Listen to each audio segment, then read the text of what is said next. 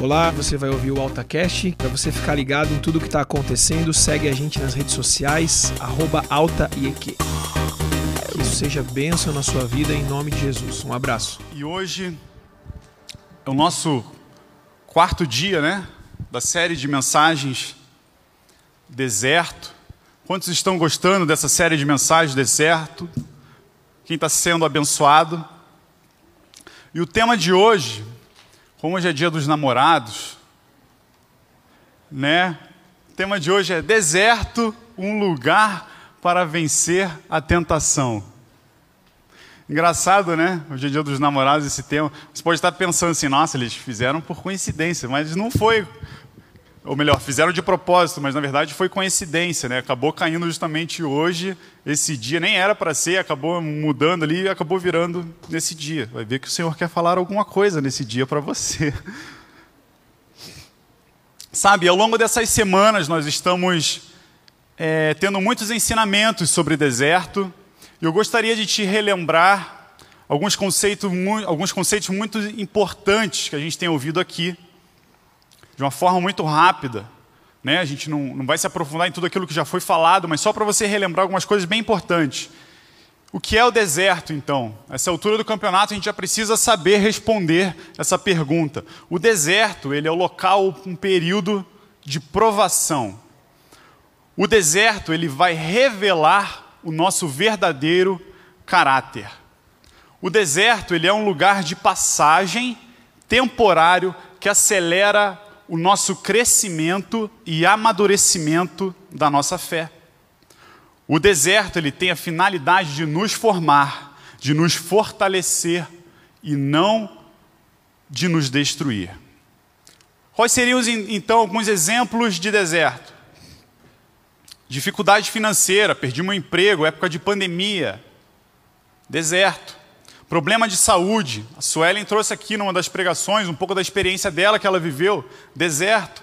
Problemas familiares, emocionais, espirituais. São desertos que a gente passa. Mas lembre-se, não se esqueça que o deserto, ele é um estágio temporário. Um dia vai acabar. Um dia vai passar. Pode até parecer que está demorando.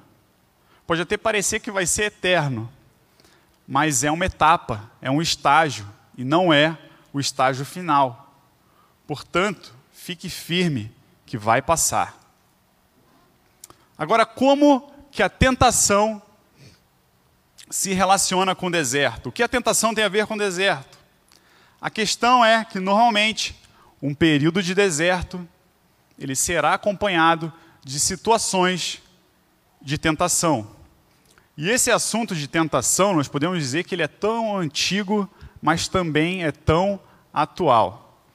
É tão antigo porque, se você começar a ler a Bíblia de Gênesis, logo nos primeiros capítulos, a gente já vai ver relatos, né? Adão e Eva sendo tentados e caindo no pecado. E se a gente for seguir a história ali na Bíblia, nós vamos ver inúmeros outros personagens que passaram por tentação. Alguns foram bem-sucedidos, outros nem tanto. Caim foi tentado e cedeu. Caiu no pecado da inveja e comete o primeiro homicídio relatado na Bíblia, matando o seu próprio irmão.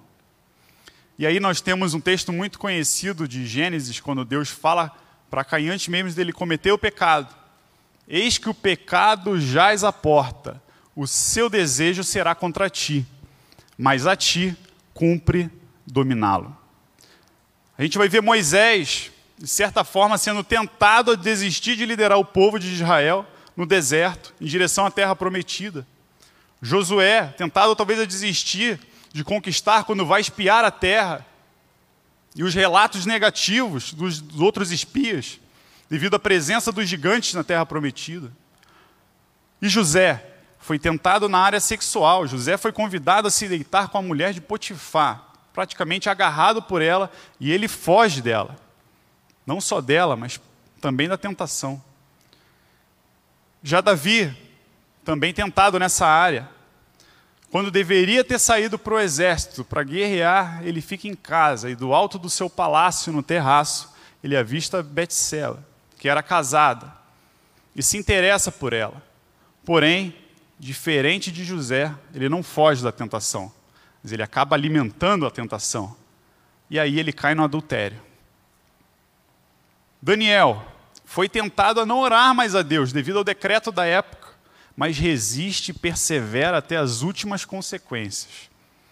Esther foi tentada a se omitir, a não se posicionar perante o rei Assuero em favor do seu povo. E o que falar de Pedro, que foi tentado a negar Jesus e negou.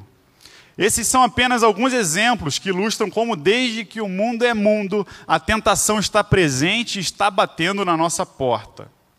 Mais ou menos como se fosse aquele aquela canção né, do Tales, e todo dia o pecado vem, me chama. Então a tentação está ali, ela vai te chamando, né, para você cair uma hora, né? E ainda hoje, nós seres humanos, nós somos tentados também, né? Então esse assunto ele é muito atual. Mas afinal, o que é a tentação?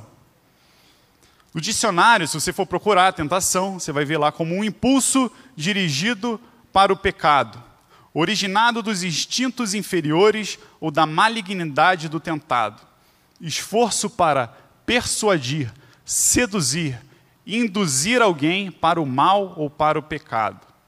O termo empregado na Bíblia, tanto no hebraico, massá, quanto no grego, peirasmos, para tentação significa prova, provação, teste. Mas o que, que difere então o período de provação da tentação? Ao contrário da provação, que vem para te fortalecer no final das contas, a tentação ela não vem para te fortalecer, ela vem sim para te destruir. Porque o objetivo da tentação, na verdade, é fazer com que você peque, com que você caia, com que você se machuque e, consequentemente, trazer morte para você. Mas não só morte física, mas espiritual, com o objetivo de te separar eternamente de Deus. Se a tentação pode resultar em pecado, logo a gente pode concluir que o pecado, então, ele é um processo, né? Que não se inicia como pecado, mas pode resultar sim num pecado. Tiago 1,15 diz: Então a cobiça, tendo engravidado, dá à luz o pecado, e o pecado, após ter se consumado, gera a morte.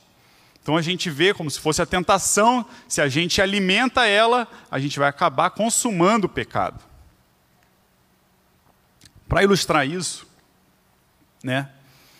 Eu não sei se provavelmente alguns aqui devem ter visto isso nas redes sociais durante alguns meses atrás, ou ano passado, se não me engano, um vídeo que os pais começaram a divulgar de como é que era. Eles colocavam a criança na frente de alguma coisa tentadora, normalmente um doce, né, alguma coisa assim, e falava assim: "Ó, oh, meu filho, você está vendo esse docinho aqui? Você está vendo esse negócio aqui?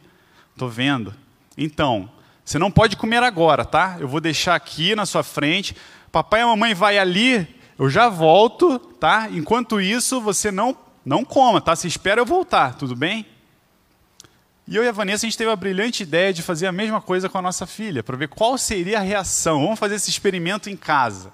Né? Então, o que a gente fez? Colocou ela sentadinha na mesa, né?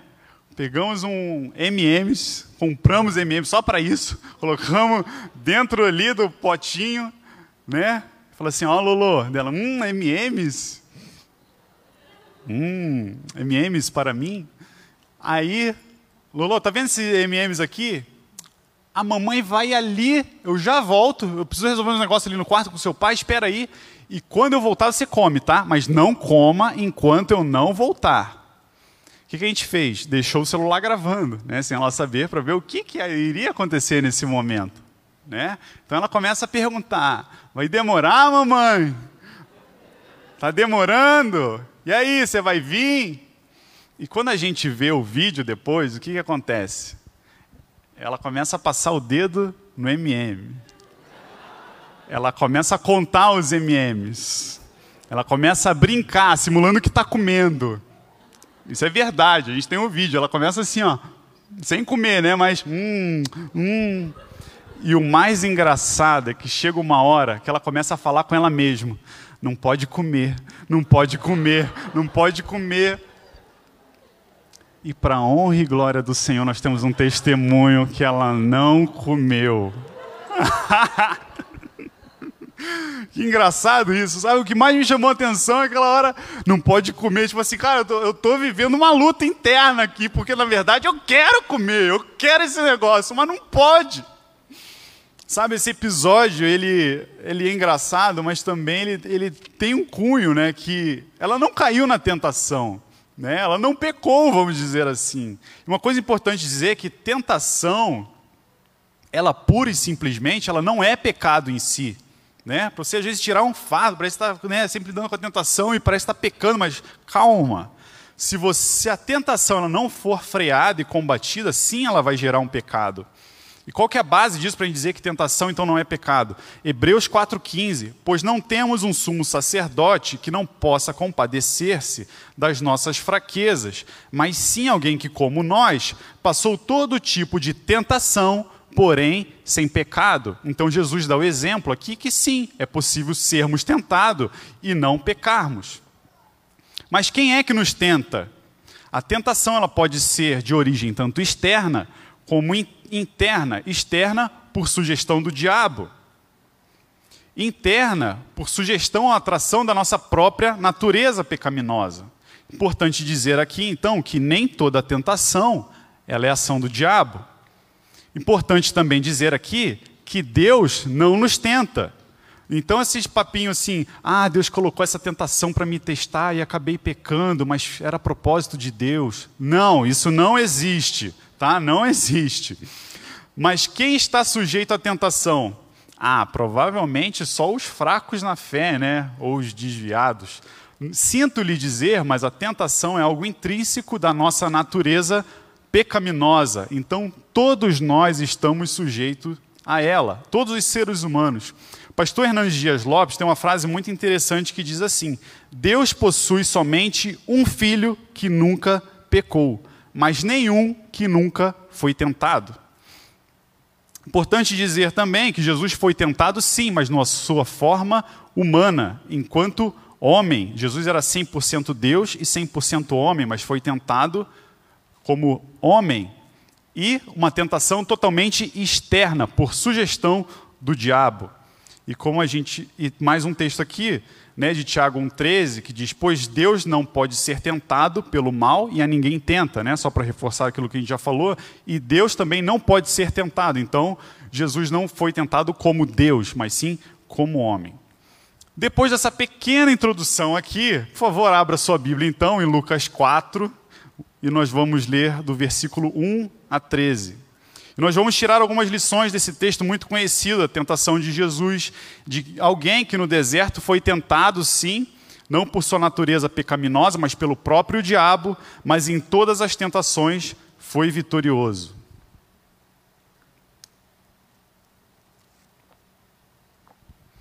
Lucas 4, 1 a 13. Vamos lá?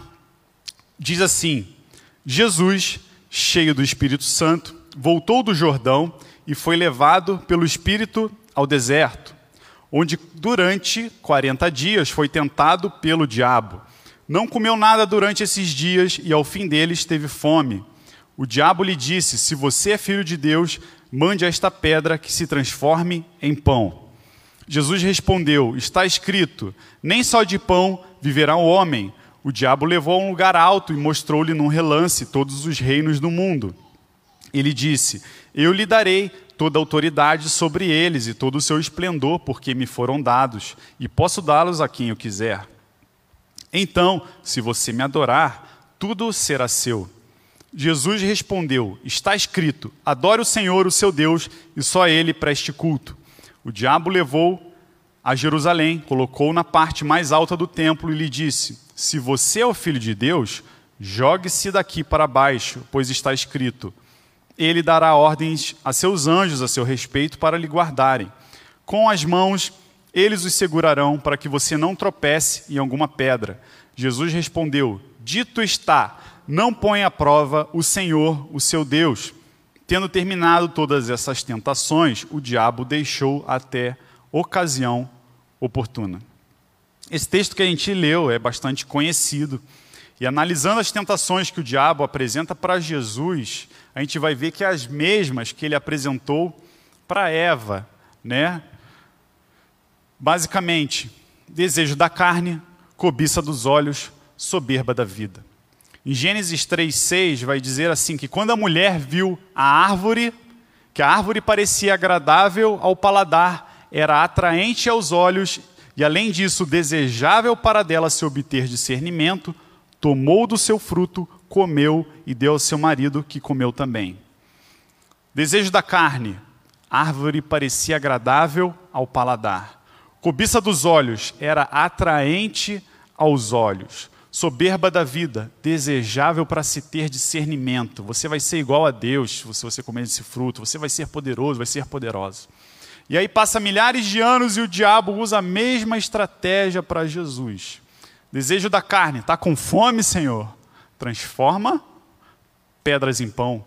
Cobiça dos olhos, está vendo esses reinos aqui, Jesus? Se você se prostrar e me adorar, tudo isso que, tá, que você está vendo será seu. Soberba da vida. Jesus, você não veio para ser rei? Se joga daqui de cima que todo mundo vai estar tá vendo, então os anjos vão vir, vão te segurar e você vai fazer um pouso a lá Superman, todo mundo vai te aplaudir, você vai ser o cara, as pessoas vão te seguir. Soberba da vida. E para que você se situe nessa ordem cronológica dos acontecimentos, esse relato da tentação de Jesus acontece antes do início do ministério de Jesus. Se você ler os capítulos anteriores de Lucas, você vai ver que Jesus tinha acabado de ser batizado por João Batista. E nesse momento do batismo, ele ouve então dos céus, próprio Deus falando: Tu és o meu filho amado, em ti me agrado. E logo após isso, Jesus então é levado pelo Espírito Santo ao deserto. E nesse período de deserto, o diabo o tenta. E lá ele está se preparando para o seu ministério, em jejum e oração, e então é tentado pelo diabo. Então, uma coisa que eu tenho que te falar é que jejum, oração e estar cheio do Espírito Santo não significa ausência de tentação. Quando você estiver em propósito de orar mais, jejuar mais, se enchendo mais do Espírito, isso não significa que o diabo não vai vir com tentação para cima de você. Não acho que o diabo vai falar, nem adianta chegar perto dele agora que ele está muito crente, está muito santo. Vamos voltar depois, quando ele der uma esfriadinha, daí a gente vem e tenta ele. Não, isso não existe. E inclusive ele pode te tentar justamente aonde você julgar ser os seus pontos fortes. No período do deserto, o diabo vai te testar também nos seus pontos fortes. Quando a gente olha para esse texto, a gente vê que Jesus estava orando, estava jejuando e cheio do Espírito Santo. Podemos considerar isso como uma, a força espiritual. E mesmo assim ele foi tentado pelo diabo para abandonar o caminho da cruz, para desistir da dependência de Deus. A gente precisa estar alerta nas áreas que a gente considera ser as fortes. Não podemos abaixar a guarda. Inclusive, o diabo pode te tentar naquilo que você acha nem ter brecha para isso. Por exemplo, está orando bastante, está jejuando bastante, né? Não perde uma oração na janela, está consagrado, né? Pena que os seus outros irmãos não fazem que nem você, né? Na igreja, não se consagram que nem você. Está lendo bastante a Bíblia, né? Você é o cara da Bíblia, já leu mais de 20 vezes. Eu não sei como que o pastor Silas ainda não te chamou para dar uma aula no TCL? Seu lugar é lá em cima, ensinando, não lá embaixo, como se você tivesse mais alguma coisa para aprender. Cuidado, não, não se ache a última bolacha do pacote. Cuidado para não cair no pecado da soberba e do orgulho. Dois, no período do deserto, o diabo vai te testar também nos seus pontos fracos que a gente vê nesse texto é que Jesus jejua por 40 dias. E a gente precisa lembrar que Jesus humano estava jejuando. Se quando você jejua meio dia, um dia, a barriga já dá aquela roncada, né? Imagina 40 dias, né? Então não imagine assim que Jesus estava jejuando 40 dias e de repente, nossa, acho que esqueci de comer, né? Já fazem 40 dias. Não, Jesus estava faminto. E o diabo aproveita esse momento de fraqueza física para tentar Jesus, para testar Jesus. Quais são os seus pontos fracos? Aonde é que está a sua fraqueza? Talvez a sua fraqueza seja a língua, seja a fofoca, seja a mentira, seja a inveja, seja o vício, bebida, drogas, pornografia, masturbação, não sei. Talvez a sua fraqueza seja o medo, medo da morte, medo da vida, medo de dar errado, medo de Deus te abandonar, medo de Deus não te ouvir, de não te responder. Qual que é a sua fraqueza? A gente precisa estar vigilante também nisso. Continuando nessa primeira tentação, nós vemos uma sutileza do diabo que ele coloca. Se você é filho de Deus. Importante lembrar que, analisando cronologicamente, né, esses fatos a gente já falou, Jesus tinha acabado de ouvir: Você é meu filho amado. E aí o diabo vem: Se você é filho de Deus. O diabo se aproveita nesse momento para colocar em xeque a identidade de Jesus. Basicamente, o diabo está dizendo: Você não é o filho de Deus? Como é que você pode ter fome? Você não precisa passar por isso. No deserto, o diabo vai colocar em xeque a sua identidade em Deus. Você não é crente? Você não aceitou Jesus? Como é que você está passando por dificuldade? Você não é filho de Deus? Por que você está com problema familiar? Você não é amado por Deus? Por que Deus está deixando você passar por isso? E o texto continua, né? Que o diabo fala assim: então manda essa pedra se transformar em pão.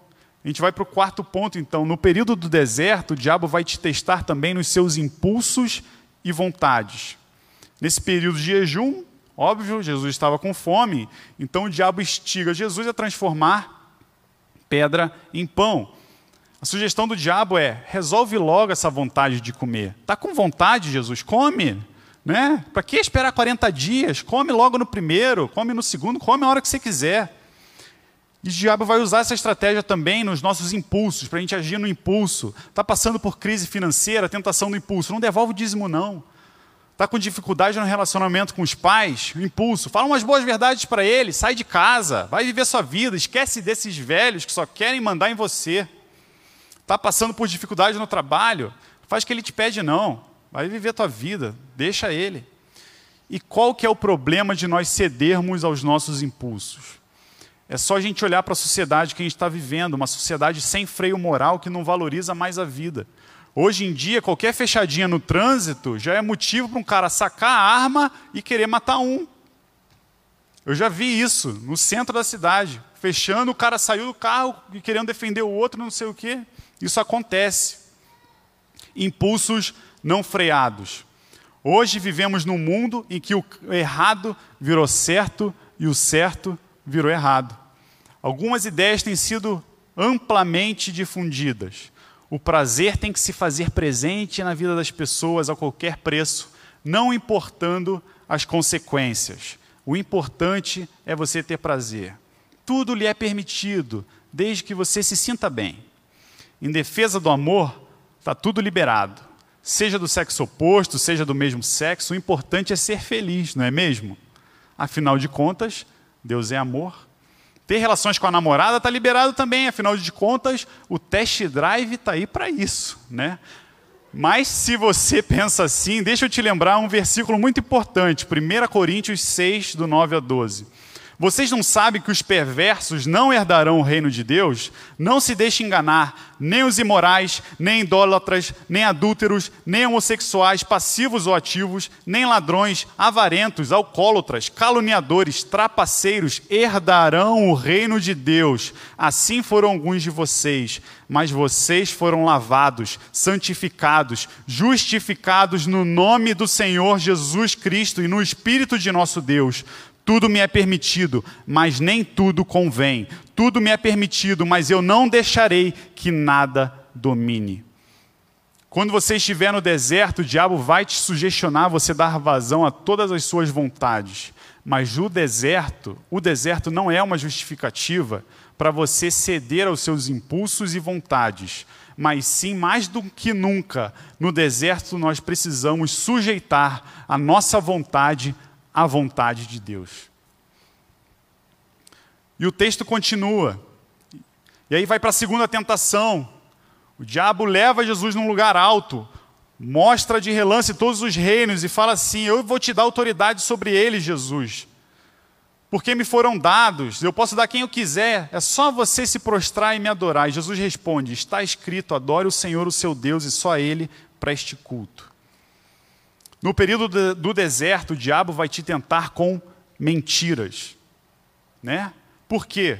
Mateus 28, 18 diz: Foi-me dada toda a autoridade no céu e na terra. Jesus falando, o diabo não tem essa autoridade. Salmos 24, 1: Do Senhor é a terra e a sua plenitude, o mundo e aqueles que nele habitam. Com mentira, o diabo diz para Jesus que essa autoridade havia sido entregue a ele e que ele poderia dar a quem ele quisesse. O diabo no... vai tentar te oferecer o que não tem e vai prometer aquilo que nem ele mesmo pode cumprir. Cuidado com as mentiras de Satanás quando você estiver no deserto. No deserto, o diabo vai te testar e tentar com atalhos. O diabo reivindica então que ele fosse adorado, que se prostrasse, que se Jesus se prostrasse e adorasse a ele, né, o diabo iria dar para ele o reino, mas o diabo sugere um atalho, mais ou menos assim: Jesus, não precisa esse negócio de sofrer na cruz, não. Vai morrer, daí vai ressuscitar, daí vai para o céu, aí depois volta, aí só depois vai reinar aqui na terra. Você pode reinar hoje, Jesus, eu posso te dar isso hoje, um atalho. O diabo está propondo uma exaltação e glória sem renúncia, sem cruz, sem obediência, propondo um atalho. Fuja dos atalhos propostos pelo diabo. E em terceiro, a terceira tentação, o diabo leva Jesus para Jerusalém, coloca na parte mais alta do templo e fala assim: se você é filho de Deus, se joga daqui de cima, né? E aí aquela história, anjos te seguram, pá, pouso de super-homem, aclamado, você é o cara. Mas Jesus diz assim: não põe à prova o Senhor, o seu Deus. No período do deserto, o diabo vai te tentar a você colocar Deus a prova. Nessa terceira tentação, o diabo resolve fazer uso da palavra. O diabo com a Bíblia, ele é ótimo para criar heresia, tirar texto fora, texto de contexto, transformar verdades em mentiras. E com essa estratégia de tirar texto do contexto, o diabo sugere que Jesus se jogasse. Só que Jesus conhecia muito bem a palavra. E não ia ser isso que ia pegar Jesus. Ele não ia ser facilmente enganado pelo diabo. Jesus re responde com a própria palavra: não ponha à prova o Senhor, o seu Deus. O que o diabo queria é que Jesus colocasse Deus à prova. Só que Deus não tem compromisso nenhum com os nossos erros, com as nossas distorções da palavra. Deus tem compromisso, sim, apenas com a palavra dele. No deserto, o diabo vai te tentar para você colocar Deus à prova também. Mais ou menos assim. Deus, eu estou passando por um período de necessidade financeira.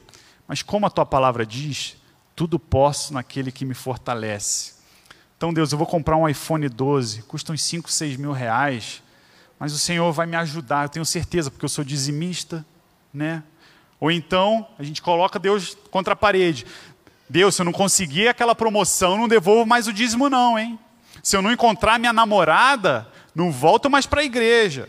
Se o Senhor não me curar hoje, Senhor, eu vou desistir. Se o Senhor não me der isso, se o Senhor não me der aquilo, como se a gente pudesse colocar o Senhor contra a parede falar: Deus, ou o Senhor faz isso que eu estou te mandando, né? não é nem te pedindo, ou então esquece de mim que eu estou dando fora. Difícil, né? Mas às vezes a gente age mais ou menos assim. Mas agora eu gostaria de falar com você como vencer a tentação. Como que nós podemos então vencer a tentação? Vocês estão aí ainda? Eu estou vendo ali o reloginho só diminuindo, só diminuindo. Né? E aí eu estou correndo, mas vamos lá, vai dar tudo certo. Como vencer a tentação? Primeiro, Saiba que é possível vencer a tentação sempre. É possível vencer a tentação, você precisa saber disso. É possível. 1 Coríntios 10, 13. Não sobreveio a vocês tentação que não fosse comum aos homens, e Deus é fiel. Ele não permitirá que vocês sejam tentados além do que possam suportar, mas quando forem tentados, ele lhes providenciará um escape para que possam suportar. Primeira coisa, saiba, é possível sim vencer a tentação. Segunda forma de vencer a tentação, sujeite-se a Deus. Tiago 4,7 diz o seguinte: Sujeitai-vos, pois, a Deus, resisti o diabo e ele fugirá de vós. E o que, que significa sujeitar-se a Deus? Significa tornar-se obediente, dependente dele. Como? Aí vem a terceira forma da gente vencer a tentação: oração e jejum. Jesus tinha vida de oração, Jesus tinha vida de jejum. Os textos que nós lemos falam sobre isso. Quanto tempo diário você tem dedicado em oração?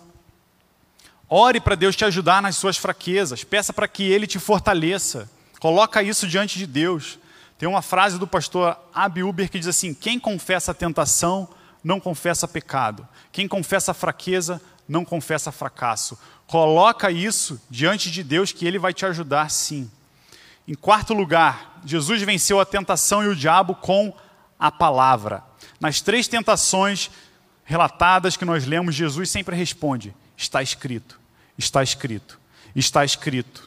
Jesus conhecia a palavra, Jesus tinha intimidade com a palavra e nós precisamos nos alimentar da palavra todos os dias.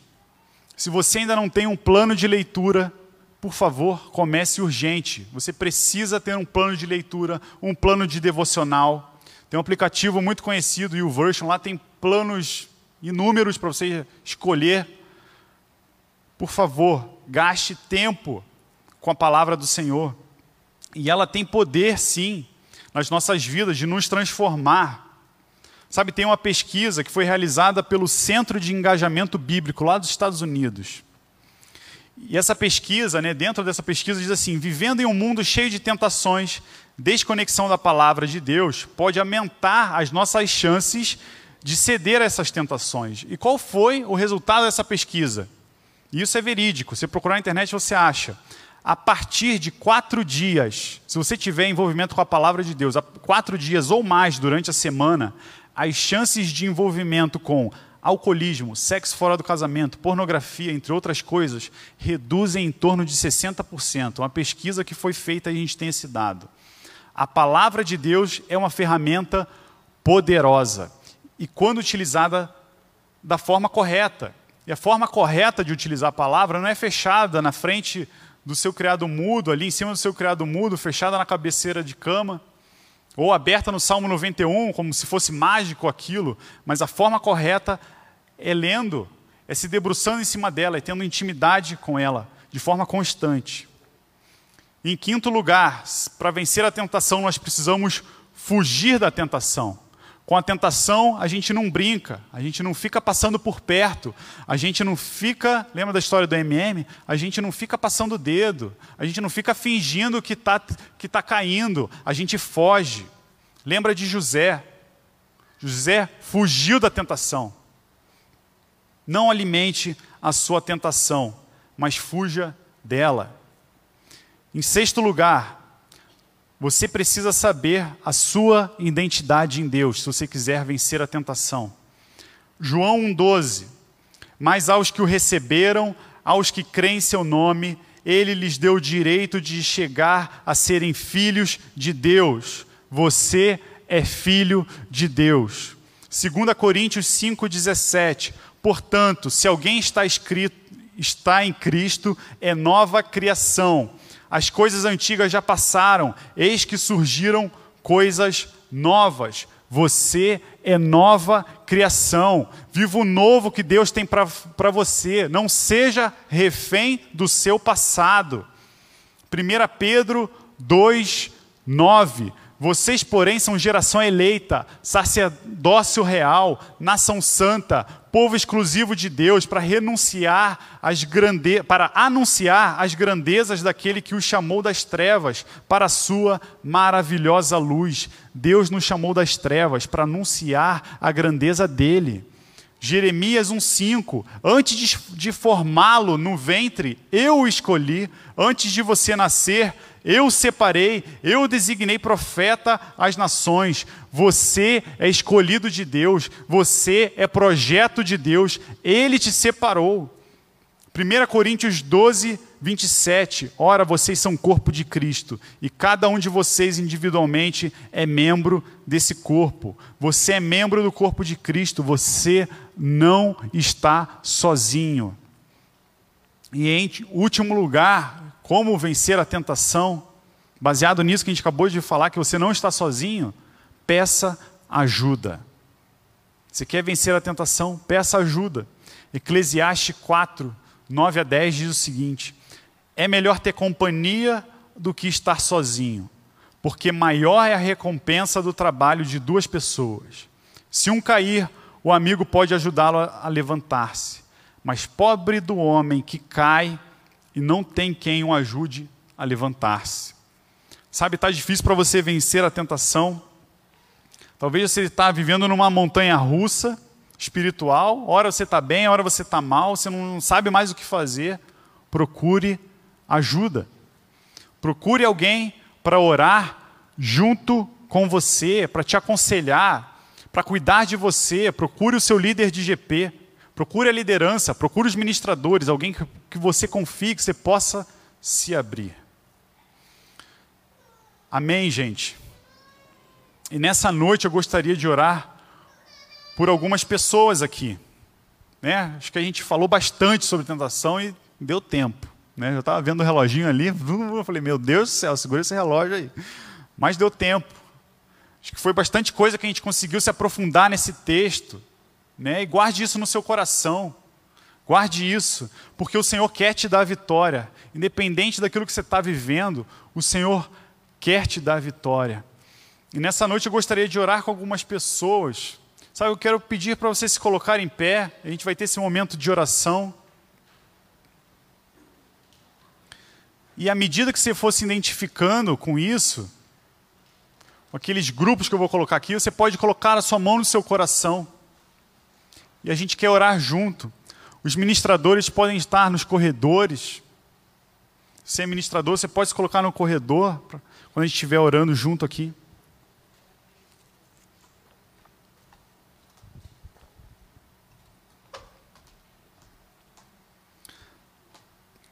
E o primeiro grupo de pessoas que eu gostaria de orar nessa noite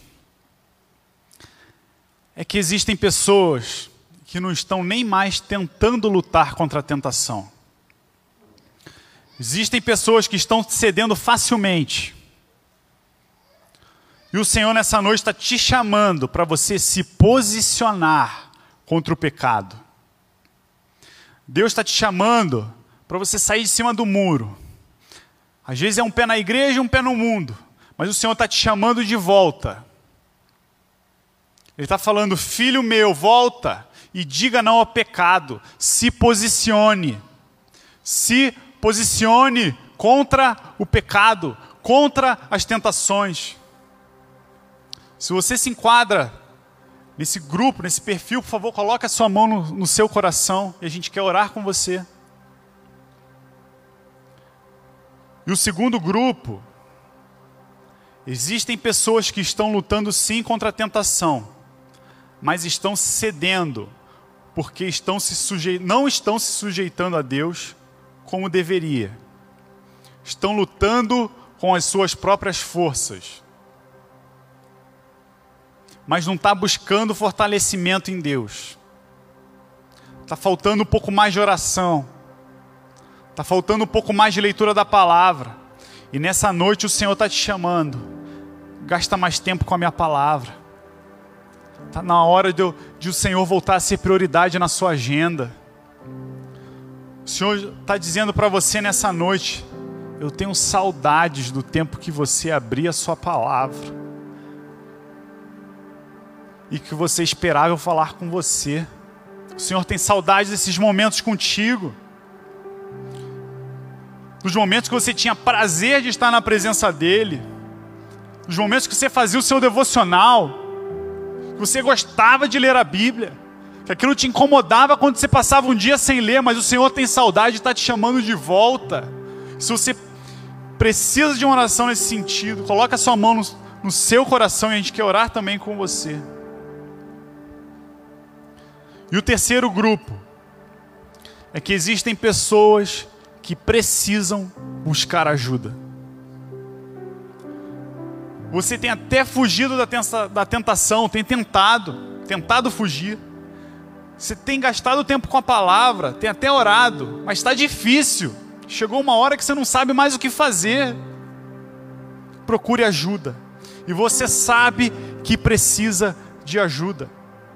Você precisa se abrir com alguém. E o que você está passando parece até que está te sufocando. Você precisa desabafar. Você precisa sentar com alguém para que ore com você, para que ministre em você, para te ajudar a você se libertar disso. Coloque a mão no seu coração se você também se encontra nessa situação.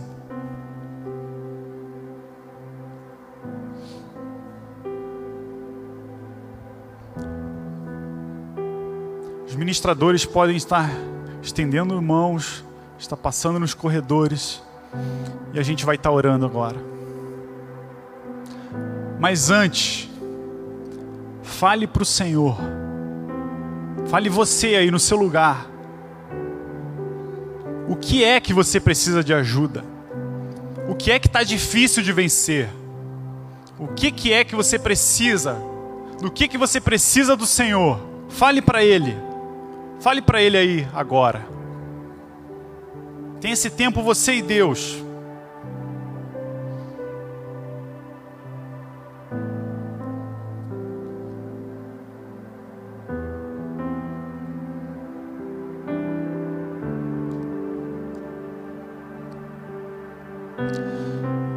Deus, nós te agradecemos, Pai, nessa noite pela tua palavra, Pai.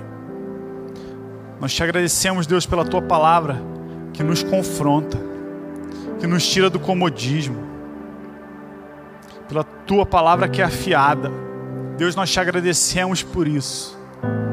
E nessa noite, Senhor, como igreja do Senhor, nós estamos reunidos aqui, Pai, em família, em corpo de Cristo. E nós queremos colocar na tua presença, Deus, a vida de cada um que está aqui com a mão no coração, pedindo ajuda para o Senhor, porque é o Senhor que pode nos ajudar é o Senhor que pode nos socorrer. Pai, nós confiamos no Senhor. E eu quero te pedir, Deus, que o Senhor venha estar ajudando essas pessoas, Deus, que precisam se posicionar, Deus, contra o pecado, Pai. Pessoas que já deram espaço, Deus, já deram legalidade para o diabo tomar conta Deus, mas nessa noite estão se posicionando. No nome de Jesus, Pai. Nós te pedimos o socorro dos céus. E no nome de Jesus, toda fortaleza de mente, tudo aquilo que o diabo já tem plantado no coração da vida dessa pessoa, nós repreendemos no nome de Jesus. Nós declaramos a vitória do teu povo, no nome de Jesus. Dá o escape, Senhor, que o Senhor nos prometeu. Dá o escape. O Senhor falou que não viria tentação maior do que, aquele, do que aquilo que poderíamos suportar. No nome de Jesus, Deus, dá o escape, Pai. Ajuda essas pessoas a se posicionarem contra o pecado. Pai, nós oramos por aquelas pessoas que, que precisam gastar mais tempo com a tua palavra, que o Senhor está incomodando. Deus, no nome de Jesus, coloca uma fome intensa no coração de cada um de nós, Pai.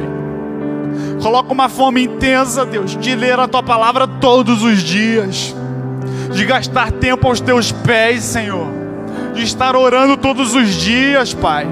Nos ajuda, nos ajuda, Deus, nos ajuda a priorizar tempo com o Senhor, nos ajuda, Deus, a priorizar tempo na tua presença no nome de Jesus. Nos ajuda, Deus, a entender a tua palavra, a compreender a tua palavra. Deus, que quando cada um aqui no seu quarto, Pai, no seu momento de devocionar, devocional, abrir a tua palavra, Deus, nós queremos te pedir que o Senhor se revele, que o Senhor traga revelação da tua palavra. No nome de Jesus, Pai, revelação da tua palavra em cada um aqui, Deus. No nome de Jesus, Deus. Nós queremos te pedir também, Pai, por aqueles que precisam de ajuda, que está difícil, o fardo está pesado, precisa dividir com alguém. Deus traz à mente de cada uma dessas pessoas, Deus, alguém que o Senhor levante para ser um ombro amigo, para orar junto, para ministrar, para abençoar, para ser usado pelo Senhor com cura, com libertação, Pai, no nome de Jesus, Deus. Pai, nessa noite nós reconhecemos, Deus, que sem Ti nós não somos nada. Deus, nessa noite nós reconhecemos que nós precisamos do Senhor. Pai, nessa noite nós reconhecemos que nós precisamos do Senhor todos os dias, Pai. E nos ajuda, Deus, a vencer a tentação. Nos ajuda, Deus, a nos posicionarmos no nome de Jesus. Amém. Amém. Glórias a Deus. Deus te abençoe. Amém.